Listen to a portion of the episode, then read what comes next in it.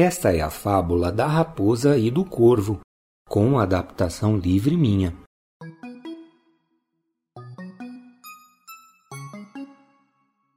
O corvo conseguiu arranjar um pedaço de queijo em algum lugar. Saiu voando com aquele queijo no bico até pousar em uma árvore. Quando viu o queijo, a raposa resolveu roubá-lo. Chegou lá embaixo da árvore e começou a bajular o corvo.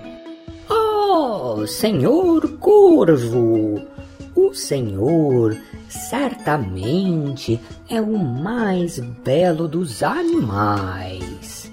Se souber cantar tão bonito quanto a sua plumagem, não haverá ave que possa se comparar ao Senhor.